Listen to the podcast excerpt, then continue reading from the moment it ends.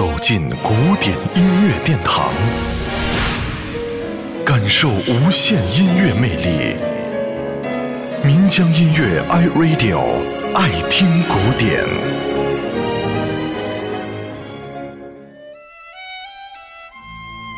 生于捷克，活跃于上世纪前半叶的欧洲乐坛的德尔德拉，是一位小提琴演奏家兼作曲家。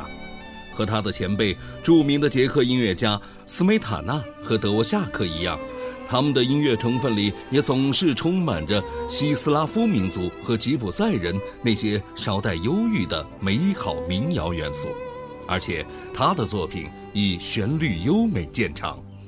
今天我们听到德尔德拉这个名字一定很陌生，就是在专业的音乐词典里对他的解释词条，也就是那样的寥寥数语。